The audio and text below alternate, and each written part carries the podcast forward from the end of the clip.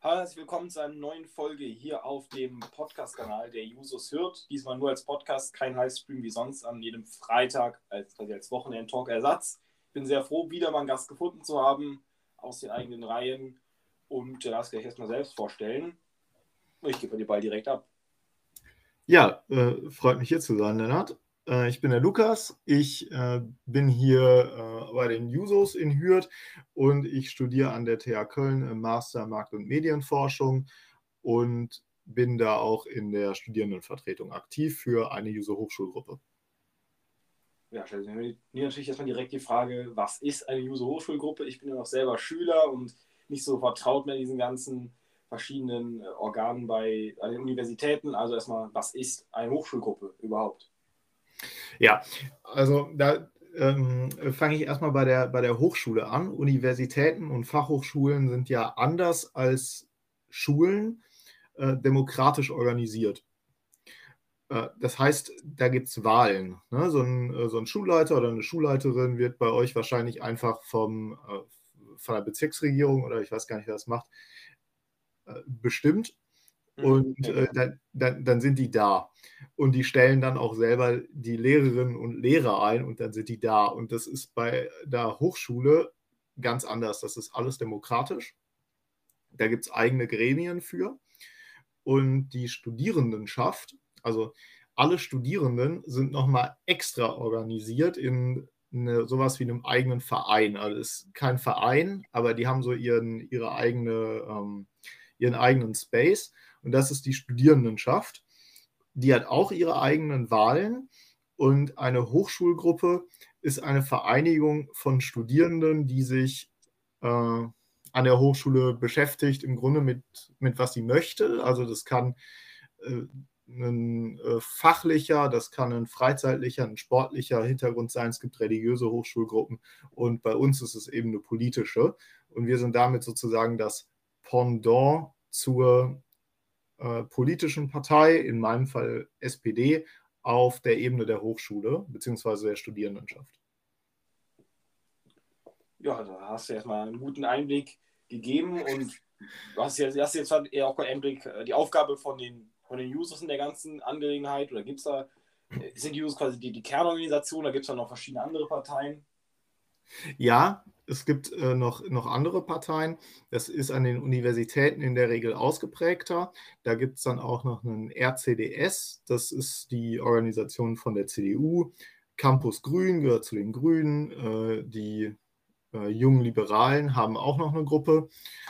Und bei uns an der Fachhochschule ist es weniger ausgeprägt. Wir haben noch die Partei und dann noch eine linke Liste und das war's. Die äh, die Jusos äh, sind da, wie man sie kennt, so als Jugendorganisation gar nicht so direkt drin.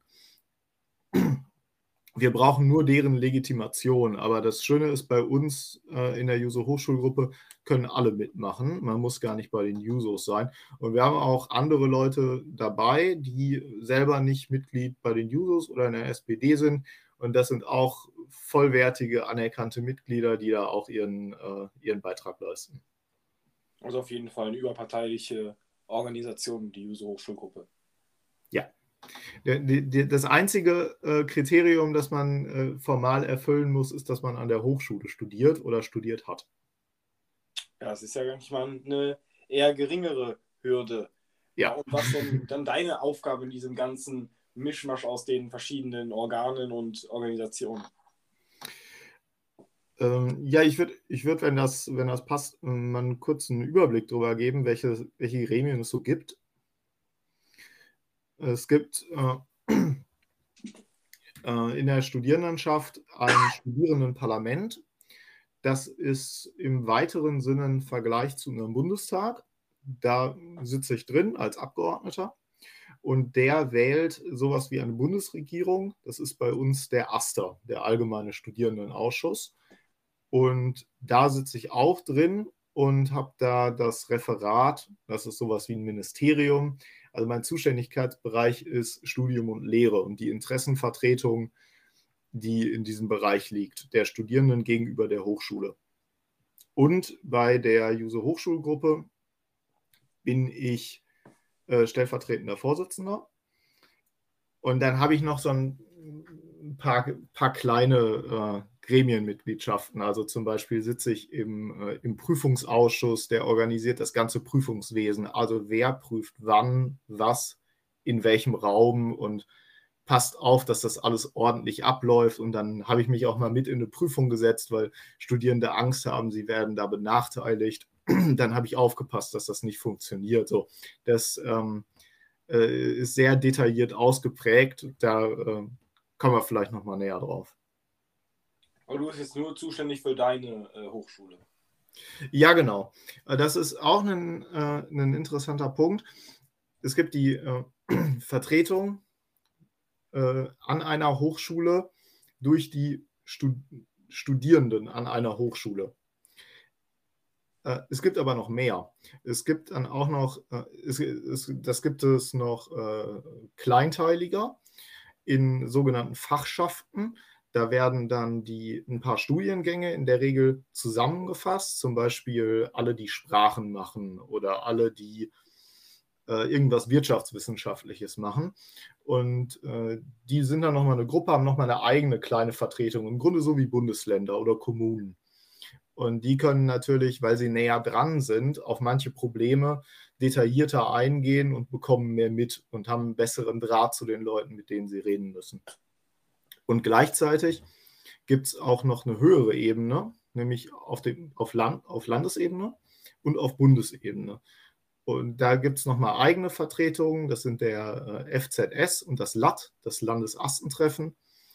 Und die Leute, die da sitzen, werden dann teilweise auch mal in den Landtag eingeladen. Zum Beispiel äh, vor zwei Jahren, als wir über ein neues ähm, Hochschulgesetz gesprochen haben, äh, war ich bei der Anhörung dabei und da haben die so ein bisschen erzählt, was sie von den Neuerungen halten. Das war nicht viel. Mhm.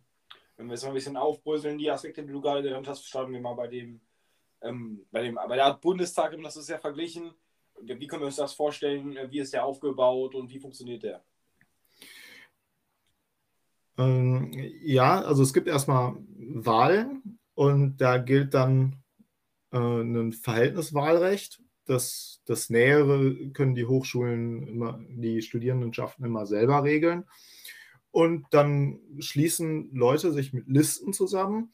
Im Idealfall haben sie auch Inhalte. Das ist nicht unbedingt immer der Fall, aber im Idealfall haben sie Inhalte, was sie für die Studierenden erreichen möchten, was sie bewegen wollen. Und dann ist es im Grunde wie beim Bundestag auch, dass es regelmäßig Sitzungen gibt. Dann muss man Anträge einreichen und die werden diskutiert und behandelt. Und die Sitzungen werden geleitet von einem Präsidium und da sitzt dann nicht der Schäuble oder äh, seine Nachfolgerin, sondern äh, Studierende. Und die leiten die Sitzung. Wie können wir es jetzt als äh, vorstellen, als Nicht-Studierender? Äh, hat man da überhaupt, was sind das für Anträge? Hat man überhaupt Chancen, dass man da wirklich was verändern kann? Oder ist das mehr so ein, ja, man kann da kleine Dinge ein bisschen bewegen, aber die wirklich großen Dinge werden dann doch von den Politikern im Landtag oder im Bundestag entschieden? Ja, der, das ist eine gute Frage. Also der ähm, äh, der Bereich, den wir regeln können im Studierendenparlament, der ist natürlich begrenzt. Also für uns gilt vor allem das, äh, das Hochschulgesetz und das wird auf Landesebene bestimmt. Der Bund ist im Bereich Bildung ja gar nicht so mächtig. Und wenn auf Landesebene entschieden wird, dass die Personalvertretung für studentische Hilfskräfte, also sozusagen der Betriebsrat für Studierende, die auch für die Uni arbeiten, die auch für die Hochschule arbeiten, äh, abgeschafft wird oder äh, nicht mehr verpflichtend ist, das war die Neuerung im äh, Hochschulgesetz, dann können wir da gar nichts gegen machen. Äh, wobei es nicht stimmt, dass wir gar nichts dagegen machen können. Wir können es kritisieren. Ja? Wir können eine Welle machen. Wir können äh, die Studierenden mobilisieren dagegen. Und es gibt viele Bereiche, in denen, in denen wir was machen können. Äh, das ist aber tatsächlich nicht so, dass man die Sachen, in denen man dann erfolgreich wird, einfach mal beschließt. Aber ich glaube, das wäre auch äh, zu viel verlangt, das, ähm, das zu fordern. Also in der, im Bundestag ist es, denke ich, eigentlich auch nicht so, dass man sich denkt, ja, wir müssten nur mal die richtigen Beschlüsse machen. Also es ist die, die eigentliche politische Arbeit ist das Ringen um Kompromisse und das Überzeugen der einzelnen Leute, die da mitmachen. Und das haben wir im Studierenden, das haben wir in der Hochschulpolitik auch, nur dass die Leute, die wir überzeugen müssen, häufiger dann nicht mit uns im Studierendenparlament sitzen, sondern an der Hochschule, die wir dazu bewegen müssen, mal was zu verändern, mal einen Schritt nach vorne zu machen und mal was zu machen, was sich nicht schon 20 Jahre lang an anderen Hochschulen bewährt hat. Aber die, äh, du hast ja gefragt, was wir da so beschließen. Ähm, es gibt ein paar, paar formale Sachen, die vielleicht langweilig klingen, die aber sehr wichtig sind. Zum Beispiel, dass es ein äh, Semesterticket für die Studierenden gibt, mit dem sie dann in NRW frei fahren können. Wir werden, wenn es soweit ist, ein Kulturticket beschließen im Studierendenparlament, mit dem Studierende dann für einen geringen Pauschalbetrag zum Beispiel gratis ins Theater oder gratis ins Museum können. Und wir beschließen dort grundsätzliche Positionen der Studierendenschaft, wie wir uns die Entwicklung der Hochschule wünschen. Um, mal Beispiel, was du so ähm, bewegst, also was du schon so für Anträge stellst. Hm, zur nächsten Sitzung haben wir einen Antrag auf der Tagesordnung, dass auf den Toiletten der Hochschule auf den Damentoiletten der Hochschule und den äh, All-Gender-Toiletten der Hochschule, äh, wie, wie, nennt man es jetzt, äh, Hygieneprodukte, also Tampons ja. und Binden und so äh, kostenlos zur Verfügung gestellt werden. Äh, das war sogar ziemlich, äh, ziemlich easy, weil uns die Bundesvertretung der Studierendenschaften, der FZS, den Antrag im Grunde schon vorgeschrieben hat. Die haben irgendwann mal geschrieben, äh, dass sie das gut finden, wenn man das macht. Und ich habe den dann nur aufgegriffen und gesagt, ja, hey, wenn die sagen, dass das gut ist, dann lass uns das doch mal an der Hochschule in Angriff nehmen. Und denkst du, es ist wahrscheinlich, dass sowas durchkommt oder ähm, scheitern solche Anträge oft? Und wenn ja, woran scheitern die? Scheitern die eher am Parlament selbst oder scheitern die dann meistens, dass dann die die mächtigeren Leute an der Hochschule sagen, nee, nee, das möchten wir nicht oder das geht nicht oder das können wir nicht umsetzen? Ja, also im, äh, im Studierendenparlament äh, ist so, so funktioniert halt Politik, dass man Anträge in der Regel nicht äh, stellt, die vielleicht angenommen werden. Entweder stellt man sie, weil man weiß, dass sie angenommen werden. Das gilt für den genannten Antrag mit Sicherheit. Oder man stellt Anträge, äh, von denen man weiß, dass sie nicht angenommen werden, um sagen zu können, man hat ihn gestellt und er wurde abgelehnt. Das kommt aber bei uns sehr, sehr selten vor, denn äh, bei uns sind wir uns in der Studierendenschaft tatsächlich sehr weit einig. Es ist auch ein äh, sehr einendes Element für uns, dass die Hochschule sich so verhält, wie sie sich verhält, mit häufig sehr wenig Rücksichtnahme auf die Studierenden, meiner Meinung nach. Mhm. Und wie sieht es dann auch im Parteienspektrum aus? In verschiedenen Hochschulgruppen sind die sich da auch meistens eher einig oder gibt es dann auch wirklich da wie im Bundestag mal ab und zu Zoff oder dass dann die sagen, nee, machen wir nicht, weil der von euch kommt oder gibt es dann so ähnliches wie Koalition? Das sind ein bisschen so die Fragen, die jetzt ja, so ein bisschen spannender sind. Ja, das ist von Hochschule zu Hochschule unterschiedlich. Es gibt Hochschulen, an denen finden wirklich äh, Koalitionsverhandlungen statt, deren Ergebnisse auch in einem Vertrag verschriftlicht werden.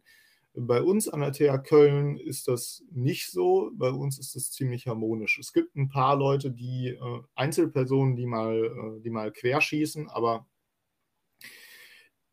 wir, wir sind uns ziemlich einig. Ich glaube, das liegt daran, dass wir einfach tatsächlich gute Ideen haben und daran, dass die Hochschule, äh, dass das Verhalten der Hochschule gut polarisiert. Also wenn man, mal, mal ein drastischer Vergleich, also, oder sagen wir mal, äh, während der Corona-Krise, glaube ich, äh, ist das teilweise auch zu beobachten, dass auch die äh, Regierungsparteien und Oppositionsparteien, wenn es jetzt nicht die AfD ist, stärker zusammenstehen, weil gewisse Maßnahmen einfach notwendig ist und dann äh, treten Differenzen in anderen Fragen einfach ein bisschen in den Hintergrund. Du sprichst ja jetzt ab und zu schon mal über die, Hochschu über die Hochschule. Ähm, was ist das? Also, wen meinst du damit, dieses, das sag ein bisschen, das Cocktail so ein bisschen der äh, Angstmacher, wie ich ein bisschen so höre, der auch viele Sachen verhindert, der viele Sachen blockiert, gegen die man ein bisschen so ankämpfen muss als Studierende im Parlament. Was ist das? Wer ist das? Ja, die Hochschule äh, ist eine Körperschaft des öffentlichen Rechts und die wird geleitet von einem Präsidium oder Rektorat, das gewählt wird. Bei uns, also Präsidium oder Rektorat, das ist pure Semantik, das ist das Gleiche, das ist die Hochschulleitung. Und das ist bei uns ein vierköpfiges Gremium. Vier Leute, drei sind Profs, eine äh, Doktorin ist wissenschaftliche Mitarbeiterin und die entscheiden gemeinsam über die Geschicke der Hochschule in den aller, allermeisten relevanten Fragen. Darunter, beziehungsweise daneben, gibt es noch ein Parlament, das heißt Senat. Da sitzen auch Studierende drin, da saß ich auch mal drin.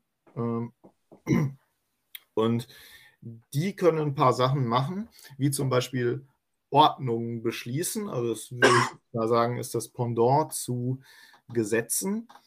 Aber die äh, die Entscheidungsgewalt über Finanzfragen, und das sind viele hundert Millionen Euro im Jahr bei so einer großen Hochschule mit 26.000 Studierenden, äh, die werden, äh, die werden von der Hochschulleitung entschieden.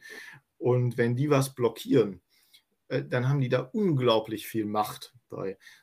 Mein Beispiel, wir wollen mehr Lernplätze haben.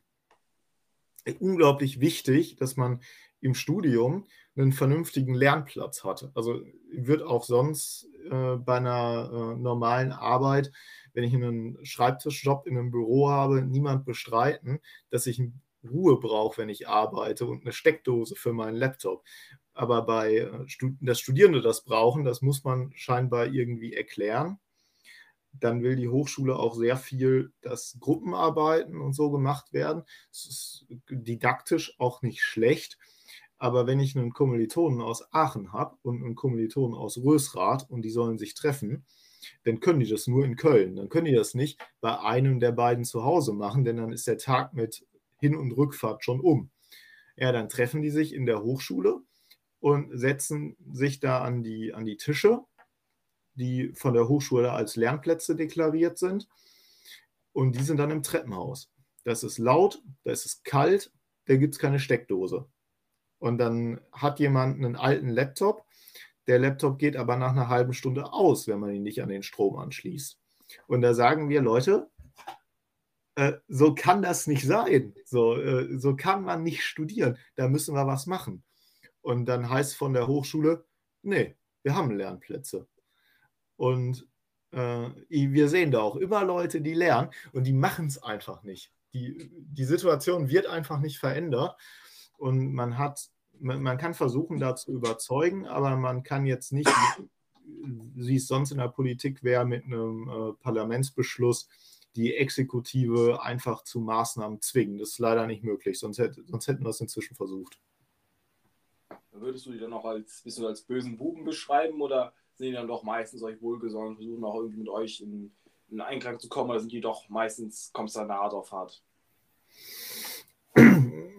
das, das ist sehr unterschiedlich. Also da muss man, äh, muss man immer sehen, dass die Personen alle gewisse Eigeninteressen haben, nach denen sie sich richten. Und da ähm, ist es sicherlich so, dass man den Leuten grundsätzlich gerne Wünsche erfüllt, dann sind sie einem wohlgesonnen und dann sitzt man fester im Sattel. Äh, diesen Genuss haben die Studierenden allerdings am allerwenigsten, denn die verlassen die Hochschule relativ schnell wieder, viel schneller als die, die Profs beispielsweise. Und dann erfüllt man denen halt lieber ihre Wünsche. Und da muss man noch sehen, wenn man Wünsche erfüllt, macht das Arbeit und niemand hat gern Arbeit. Und in der Regel ist es mit Aufwand verbunden. Ähm, also nicht nur mit Arbeit, sondern auch mit Geld. Und die Hochschulleitung, muss man auch sehen, hat dann natürlich die Aufgabe, das Geld zu beschaffen, beziehungsweise wenn sie es für die eine Sache verwendet, es für die andere Sache nicht zu verwenden. Und muss das wiederum vor unterschiedlichen Anspruchsgruppen rechtfertigen.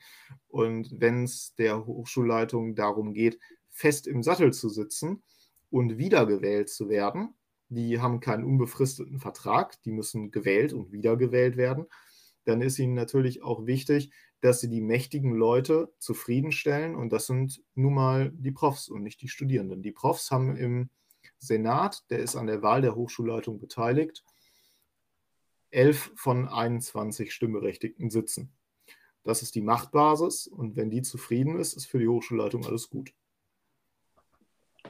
Ja, hat sich jetzt da ziemlich verfahren und äh, etwas ja, schwierig an, um da irgendwas zu entscheiden. Ja, sagen wir mal, ich bin jetzt der Lennart, bin jetzt, äh, studiere schon seit einige Jahre an der ETH und möchte jetzt sagen, komm, ich möchte mich auch mal ein bisschen engagieren. Was für Hürden muss ich da gehen und habe ich überhaupt Chancen, irgendwas irgendwann mal in ein Studierendenparlament reinzukommen oder irgendwas zu verändern? Ja, du hast absolut Chancen. Hm.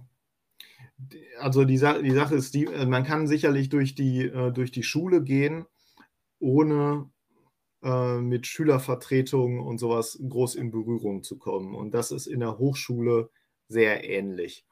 Es gibt viele, die davon gar nichts mitkriegen. Es gibt viele, die es nur konsumieren und es gibt wirklich zu wenige, die aktiv mitmachen. Äh, wir brauchen mehr Leute und wie wir die, die Art und Weise, wie wir die rekrutieren, ist in der Regel äh, über unsere Angebote.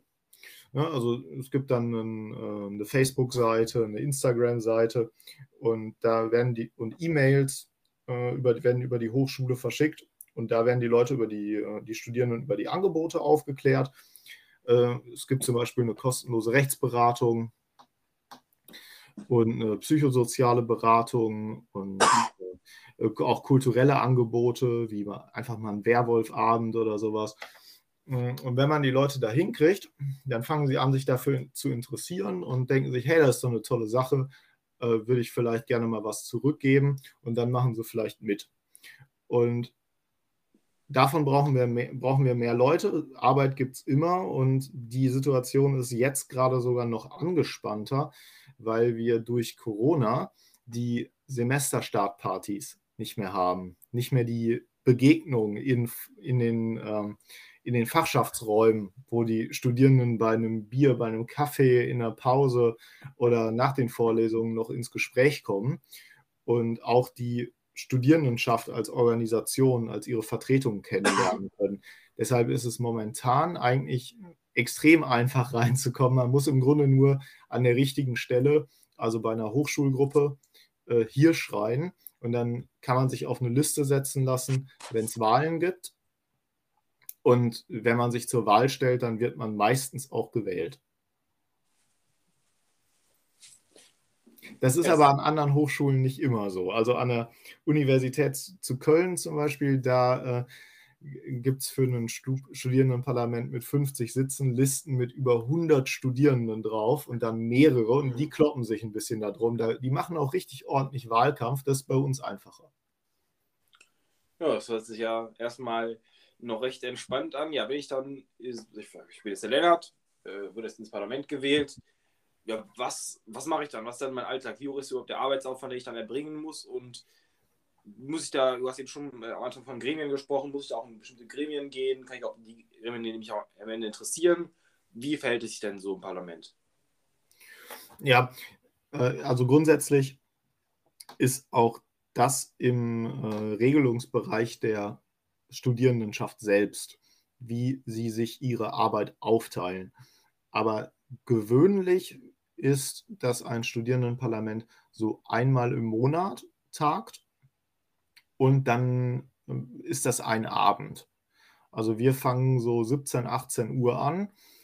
Wir waren mal um 21 Uhr fertig, wir waren mal erst kurz vor 24 äh, Uhr fertig und dann wird da diskutiert über die verschiedenen Anträge, über äh, Stellungnahmen, über taktisches Vorgehen in Fragen, wie man mit der Hochschule umgeht, in aktuellen Themen, wie zum Beispiel zuletzt immer häufiger Corona und äh, mögliche Sparmaßnahmen und sowas. Äh, beantwortet das die Frage? Ja, das beantwortet die Frage eigentlich recht gut. Nochmal kurz äh, zu dir, wie viel arbeitest du denn so in der Woche für, für, die, äh, für die Hochschulgruppen, fürs Parlament, äh, für deine sonstigen Aktivitäten im Bereich Hochschule? Hm, das, das, das kann ich gar nicht so genau sagen ich mache also ich, ich mache eigentlich viel mehr als andere, weil ich äh, so viele Ämter habe. Äh, gleichzeitig brauche ich aber nicht so lange wie die meisten, weil ich das schon länger mache. Mhm. Das ist ein bisschen ein Problem in der Hochschulpolitik, dass durch die äh, Herausforderung in der Hochschulpolitik, dass durch die äh, kurzen Amtszeiten von einem Jahr immer äh, sehr viele Anfänger dabei sind und die Leute verlassen uns dann immer, wenn sie gerade fertig ausgebildet sind. Und ich, äh, ich mache es jetzt schon ein bisschen länger und bin da, bin da routinierter. So eine Rahmenprüfungsordnung bei uns kenne ich inzwischen ziemlich auswendig. Und deshalb, ähm, ja, so nah, aber unter zehn Stunden in der Woche sind das bei mir. Hört sich erstmal noch äh, recht entspannt aus. Wir haben ja manchmal noch ein bisschen auch, äh, du hast am Anfang was vom Asta erzählt, da habe ich über, aktuell überhaupt keine richtige Vorstellung von. Du hast es ein bisschen mit der Regierung verglichen. Mhm. Ja, erklär erst mal kurz, was das ist. Du warst ja auch mit, hast du ja berichtet. Ja. Ja, was ist das? Ja, der, der AStA ist das, so das Pendant zur Bundesregierung. Der, unser AStA-Vorsitzender, der äh, Julian, der macht auch einen Fulltime-Job. Also wahrscheinlich sogar ein bisschen über 40 Stunden, die der da immer reinhaut. Und das ist auch keine, äh, kein Problem, die zu füllen. Der, der Asta kümmert sich um ähm, im Grunde um alles. Der bietet die äh, Beratungen zum Beispiel an, die ich äh, gerade erwähnte, zur äh, psychosozialen Beratung, zur Rechtsberatung. Er organisiert auch den Hochschulsport wenn man an der Hochschule studiert, kann man äh, für verhältnismäßig wirklich sehr wenig Geld verschiedene Sportangebote machen. Da, da, ist wirklich jede Sportart dabei, da sind Tanzkurse bei, da sind, äh, ist Motor, äh, Bootfahren bei, das ist alles. Und der äh, AStA hat ein Kulturreferat, das sich um kulturelle Veranstaltungen kümmert, ein Referat für äh, LGBTQ und äh, mein Referat für, äh, für Studium und Lehre. Und in all diesen Bereichen äh, organisiert der AStA als ausführendes Gremium. Das Stupa ist nur ähm, die Legislative, gibt nur den Rahmen vor. Der AStA ist das ausführende Gremium und äh, organisiert Veranstaltungen und vertritt die Studierendenschaft nach innen und nach außen, also gegenüber der Öffentlichkeit, in Verbänden und gegenüber der Hochschule. Also der Julian, unser AStA-Vorsitzender, sitzt zum Beispiel auch mit im Senat, also dem Parlament der Hochschule, und hat da vor ein paar Tagen dem, äh, dem Präsidenten der Hochschule äh, gesagt, dass seine Corona-Politik so nicht in Ordnung ist. das äh, hätte uns recht gefallen, aber äh, live dabei zu sein. Und äh, der Asta ist jetzt nur aus Jusos, also Juso, Mitglied der Juso-Hochschulgruppe, oder ist das eine gemischte Truppe aus allen äh, Parteien und verschiedenen Ansätzen, Politik zu machen? Äh, es gibt tatsächlich Hochschulen, an denen das so ist, dass ähm, um die, äh, um die Ämter in Koalitionsverhandlungen gerungen wird. Bei uns ist das nicht so. Also wir sind als Juso Hochschulgruppe schon äh, stärkste Kraft geworden bei den Wahlen, aber wir haben gar nicht genug Leute. Wir haben gute Leute, aber wir haben nicht genug Leute, um alle wichtigen Ämter zu besetzen, selbst wenn wir das äh, alles alleine machen wollten. Und deshalb sind wir in einer im Grunde ganz, ganz großen Koalition mit äh, fast dem ganzen Studierendenparlament. Ich kann auch, das ist sehr untypisch, mit äh, ein bisschen Stolz sagen, dass wir die, die Inhalte der Hochschulpolitik bei uns im Wesentlichen vorgeben. Die Ideen kommen von uns und auch die, ähm, die Vorschläge zur Umsetzung kommen im Wesentlichen von uns und die, äh, die anderen Parteien und Gruppen, die nehmen das dankbar an, springen mit auf und arbeiten mit uns daran. Die äh, Hochschulgruppe Die Partei ist auch noch äh, mit einem höheren Organisationsgrad als andere. Die machen aber, äh, die haben eine andere Schwerpunktsetzung. Also die haben sich jetzt, äh, was wirklich außerordentlich dankenswert ist, äh, an die, die Satzung der Studierendenschaft, also sozusagen unser Grundgesetz gemacht. Das war nämlich im Vergleich zum richtigen Grundgesetz richtig schlecht formuliert. Das sind so 30 Seiten Rechtstext, die die komplett überarbeitet haben und flott gemacht haben, sodass man damit vernünftig arbeiten kann. Äh, also es ist wirklich äh, sehr wichtig, viele gute Leute zu haben, damit da nichts liegen bleibt. Ja, da habe ich ja schon noch viel äh, Kollegialität rausgehört und ist da viel auch sehr gut funktioniert. Äh, ja, nochmal kurz ein bisschen zu dir. Du hast ja eben schon ein bisschen angesprochen, was du so machst. Ja, äh, geh doch mal ein bisschen, können wir vielleicht ein bisschen genauer darauf eingehen, was jetzt so deine Rolle auch Master ist. Du hast ein bisschen eben schon angesprochen, dass du da machst. Ja, noch ein bisschen ausführen. Ja, ich möchte kurz sagen, du hast die, die Stimmung angesprochen. Da möchte ich noch kurz was zu sagen. Das ist ja das ist wirklich das Wichtigste. Also wenn ich in einem, in einem Unternehmen arbeite, um Geld zu verdienen, dann ist mir ja auch wichtig, dass dann vernünftiges Betriebsklima ist. Schließlich verbringe ich dann vielleicht acht Stunden am Tag da und das möchte ich mit Menschen, mit denen ich gut klarkomme. Und das ist auch ein Riesenerfolgsfaktor für ein Unternehmen und für eine Studierendenschaft. Und das funktioniert in den Studierendenschaften überwiegend doch ganz gut und auch bei uns bin ich aktuell wirklich, äh, wirklich sehr zufrieden. Da sind alle ganz lieb miteinander und da wird auch nach der AStA-Sitzung, äh, wenn sie in Präsenz stattfindet, das ist jetzt gerade nicht mehr möglich, äh, noch zusammen ein Bierchen getrunken, vielleicht mal Bierpong gespielt. Nach den Stupa-Sitzungen, die sind jetzt auch nicht mehr in Präsenz, aber es kommt wieder, ich bin, bin da sehr optimistisch, immer eine, eine schöne Stimmung, ein schönes Beisammensein. So, und jetzt äh, versuche ich mich zu erinnern, welche Frage du mir gestellt hattest, was ich so mache. Genau.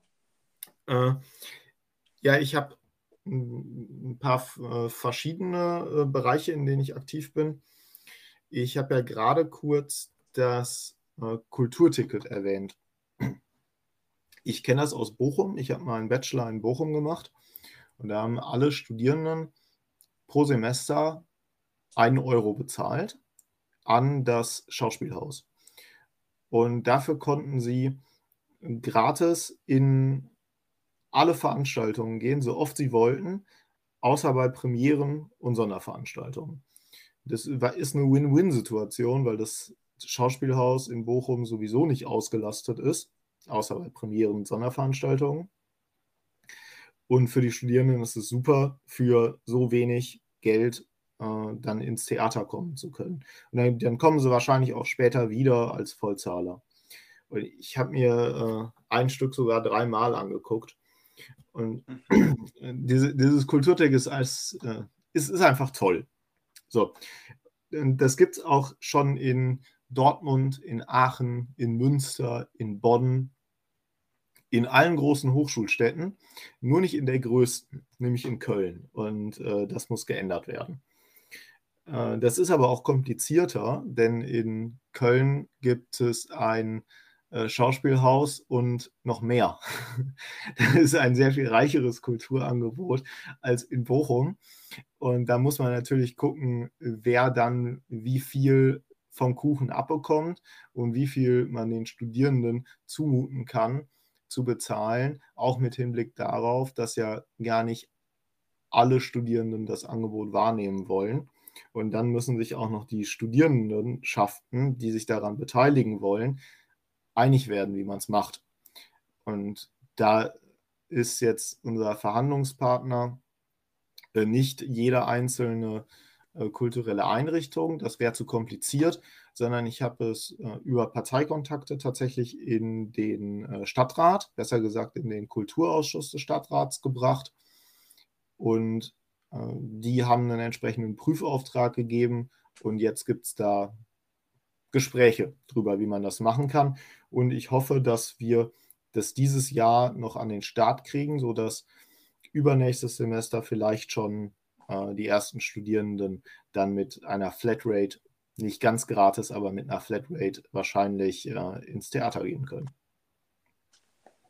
Ja, das hört sich, äh, das haben wir das schon ziemlich äh, weggehauen. Das hat sich schon sehr, sehr, sehr, sehr spannend angehört. Da freue ich mich auch schon drauf, wenn es dann für mich in diese Richtung geht. Schauen wir mal ein bisschen auf die Zukunft. Der Talk geht nämlich ja auch schon relativ zu Ende, wollen wir nicht wie ein Kaugummi in die Länge ziehen, damit es auch noch für unsere Zuhörerinnen und Zuhörer sehr äh, angenehm bleibt. Ja, die Zukunft. Wie siehst du die Zukunft? Erstmal, äh, wie lange bleibst du überhaupt noch der, der Juso Hochschulgruppe erhalten? Und was sind so deine, deine Ziele, die du noch umsetzen möchtest in der Zukunft, ohne die du auf keinen Fall damit aufhören kannst, was du aktuell machst? Boah, das ist eine gute Frage, Digga. Das ist eine gute Frage. Ja, ähm, ist aber auch eine gefährliche Frage, denn man muss irgendwann auch mal loslassen können.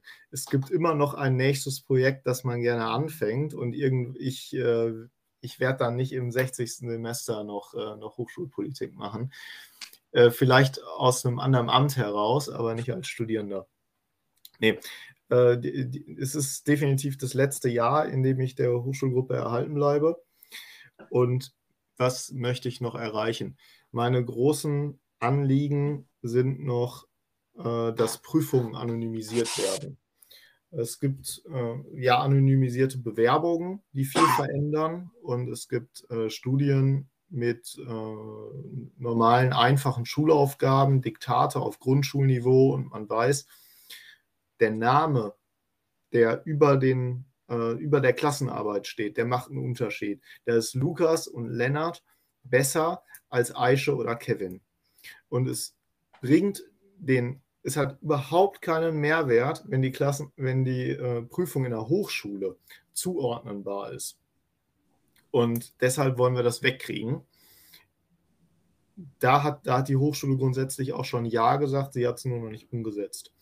Und eine andere Sache, die ich haben möchte, ist, dass wir das System der Einsichtnahme in Prüfungsleistungen um 360 Grad drehen. Äh, du äh, kennst es, also zu meiner Schulzeit war es so, bei dir wahrscheinlich äh, auch noch so, dass eine Klassenarbeit geschrieben wird, da gibt es ein extra Heft für. Ja. Das gibt man dann ab. Ist nicht so? Doch, doch, ist noch so, ja. Okay, die, äh, dann wird das korrigiert und dann werden die Hefte wieder ausgeteilt und dann kann man reingucken und sieht, was man für eine Note hat. Und dann hat es vielleicht ja mal so fünfte, sechste Schuljahr oder so Leute gegeben, die dann da nochmal drin rumgemalt haben, um noch einen Punkt rauszuhauen. Und dann in der Regel, ich habe nie erlebt, dass das geklappt hat. Und an der Hochschule ist es anders. An der Hochschule kriegt man die Arbeit nicht wieder. In 99 Prozent aller Fälle. Äh, sondern man muss eine, beantragen, dass man eine Einsicht darin bekommt. Dann gibt es einen Termin, dann geht man dahin, dann darf man sich das vielleicht eine halbe Stunde lang angucken. Äh, man darf keine Fotos machen, man darf mit niemandem sprechen, man darf keinen Stift in der Hand haben, man darf sich äh, äh, manchmal ähm, doch ein paar Notizen machen. Und das ist dann die Grundlage dafür, dass man einen Widerspruch formuliert, also einen, äh, einen Rechtsbehelf nutzt, um zu sagen, die Note ist nicht gut genug. Und das, das kann es nicht sein. Und wir äh, haben unsere Einsichtnahmen immer erst so fast ein halbes Jahr, nachdem wir die Prüfung geschrieben haben. Und ich möchte, dass wir diese, diese Einsichtnahme verstehen als eine Möglichkeit, was dazu zu lernen. Also mich hat bei den Klassenarbeiten auch immer interessiert, was habe ich denn falsch gemacht, damit ich das ja. in der nächsten wieder falsch mache. Und das ist momentan, es äh, geht vollkommen unter. Und deshalb möchte ich auch, dass wir von Einsichtnahme auf Kopie umstellen und alle Studierenden schnellstmöglich, auf jeden Fall noch bevor das neue Semester anfängt, bevor die neuen Vorlesungen anfangen, eine Kopie bekommen. Also am besten eine digitale, weil es nachhaltiger ist. Und da drin dann mal nachgucken können, äh, was sie, was sie falsch gemacht haben und dann auch so viel Zeit haben, wie sie brauchen und auch mit Freunden und Bekannten und Beratern und gerne auch Anwälten mal drüber gucken können, äh, habe ich da nicht eigentlich noch einen Punkt mehr verdient. Aber äh, wir machen noch viel mehr. Also wir, äh, ich könnte noch ewig weiterreden. Also wir äh, setzen uns dafür ein, dass die Hochschule eine Nachhaltigkeitsstrategie bekommt. Äh, die Hochschule wird bald äh, an einem Standort, nämlich in Deutsch, neu gebaut. Da sind natürlich riesige Interessen der Studierendenschaft zu berücksichtigen, wie man das baut. Da sind wir dabei. Wir haben uns bei Corona dafür eingesetzt, dass Leute nicht exmatrikuliert werden, wenn sie ihren Semesterbeitrag nicht bezahlen können. Und äh, ich, ich könnte noch, wie, wie wir Plakatflächen bekommen, damit wir die Studierenden informieren können. Wir haben eine Zivilklausel eingeführt, die vorschreibt, dass Leute äh, bei uns, also Profs vor allem, äh, keine Rüstungsforschung machen sollen. Auch wenn normalerweise können die die Verträge mit dem Pentagon oder Heckler und Koch einfach selbst schließen. Das geht jetzt so nicht mehr. Äh, also das Arbeitsfeld ist wirklich unglaublich weit und in der Regel sind auch alle Ideen willkommen.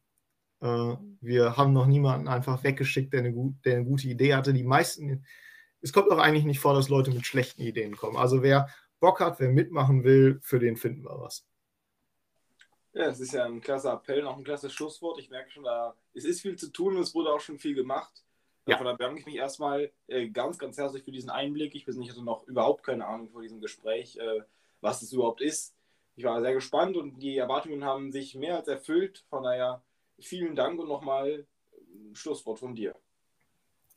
Äh, ja, danke, dass ich da sein durfte. Und äh, mein Schlusswort äh, spontan ist, äh, Demokratie ist geil und funktioniert nur, wenn man mitmacht und das sollte man auch an der Hochschule.